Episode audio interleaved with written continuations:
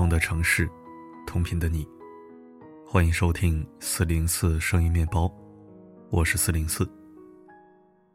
今年的春节档真的是非常热闹，《流浪地球二》《满江红》《无名》《深海》，电视剧也有《去有风的地方》《狂飙》这样的口碑力作。不知道大家最中意哪一个呢？借个白金会员，我超想看《狂飙》。本来对于这种扫黑大剧不太感冒，大过年的总要喜庆点但因为这个热搜，就去看了几个片段，然后就入坑了。画面一出来，就有一种亲切的感觉。他狠，但他对家人好；很坏，又对兄弟讲义气。有点像张氏演的赵高一般，真的很久没有看到这么坏的坏人了。再扒一扒演员张颂文的八卦，他还真不是演出来的。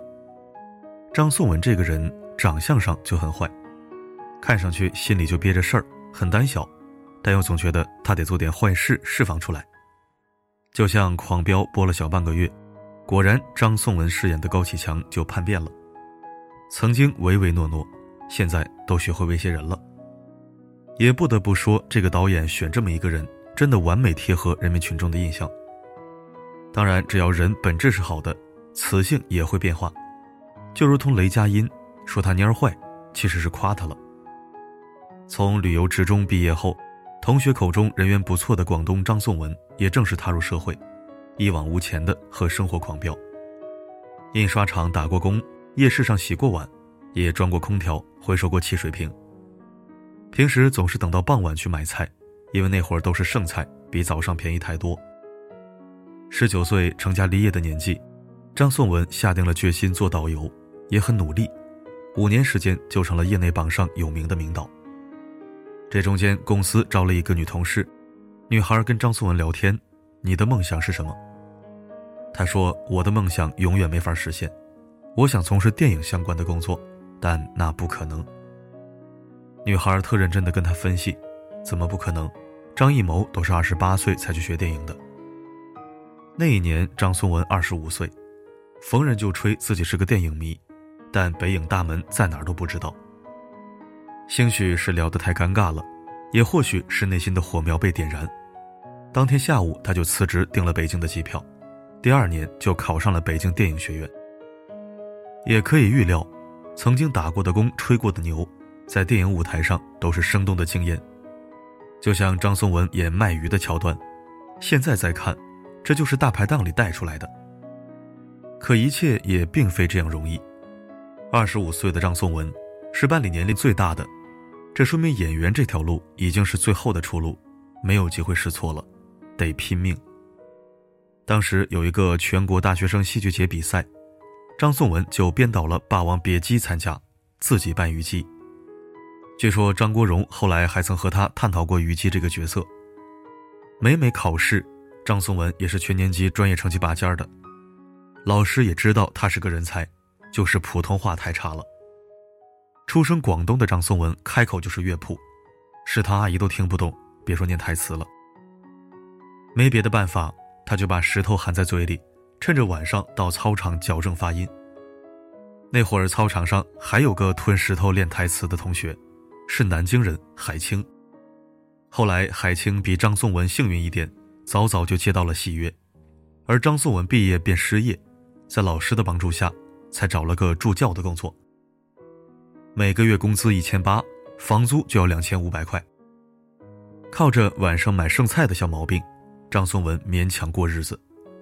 就是北京卖菜的大妈是真恨他，剧组导演也嫌弃他，一年能开工的日子就一百多天，他投了一百多次简历，天天跑，夜夜跑。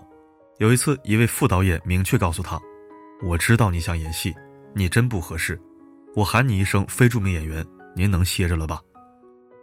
张颂文听罢，还是乐呵呵的把照片递上去。那有戏了，您再叫我。人一走，剧组直接把照片飞了，他就做不了演员。明天会好的，明天就会好的。张颂文只能不停的安慰自己。这个困境一直到二零零五年才被改变。那一年，张颂文接到了电视剧《乘龙快婿》。虽然是演一个五十多岁的角色，但戏一场一场的拼下来，张颂文的演技终于被看见了。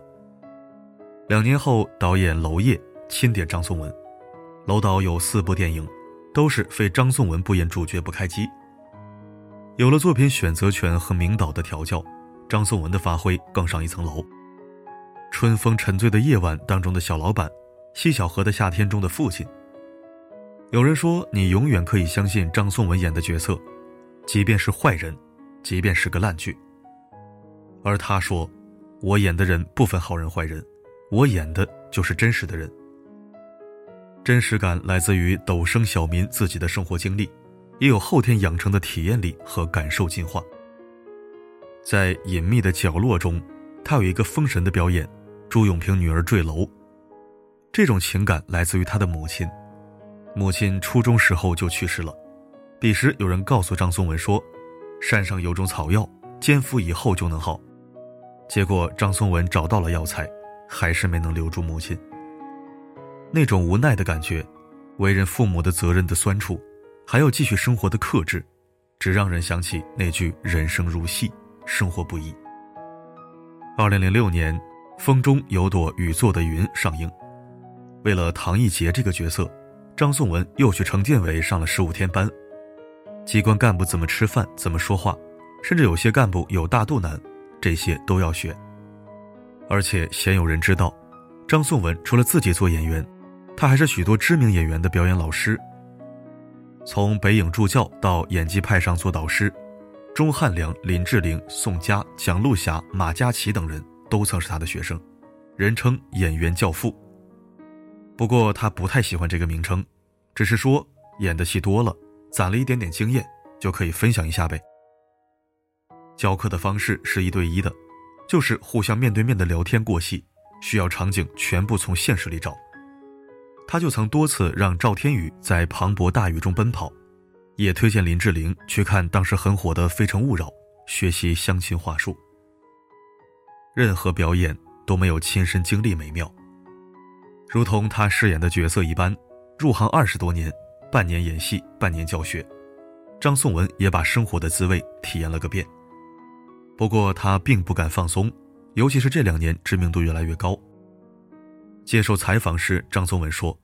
自己很害怕一天的时光会悄悄过去。如果能再维持十年，就有二十部作品了，很幸福啊！对于演员来说。成名后，他并没有买车买房，还是住在顺义乡下租来的农家院。农忙的时候，也会跟着村民一起去收麦子。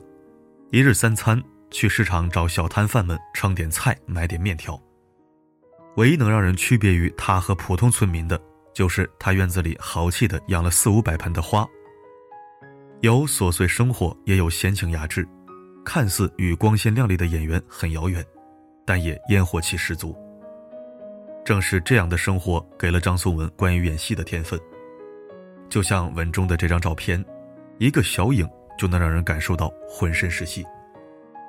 真不是演出来的，他就是生活本身。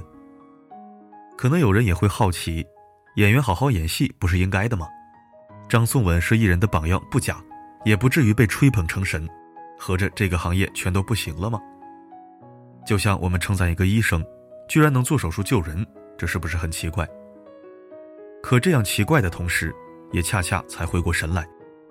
同样是手术，有人精湛，也有翻车不断的医疗丑闻，不就是因为我们这个时代，很多本该做好的事，因为走捷径，因为浮躁。最后都成了稀缺。而现在被赞誉的张颂文则告诉我们，在直和弯之间的缝隙，理想和现实的落差里，只要一直在努力，就能功到自然成。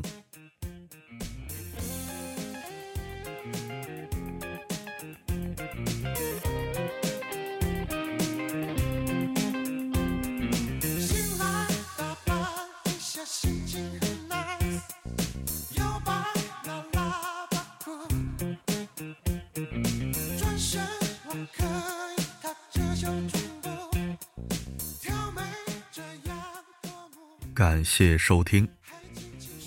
明天去看《满江红》，网上评价那么炸裂，我也凑个热闹。咱们说回张颂文，这个人我好像在今年的某部剧关注过，应该是《隐秘的角落》。虽然不知道他叫啥，但是很喜欢演技和面相，确实有雷佳音的感觉。并不是说他像雷佳音，而是耐看又算不上多帅，但就是耐看，有点韩国实力派演技派的感觉。没办法，近些年韩国的影视作品和演员演技确实惊艳炸裂，已经碾压我们很久了。我不愿意承认，也得承认。感谢张颂文的出现。好了，今天的文章就到这里。我是四零四，不管发生什么，我一直都在。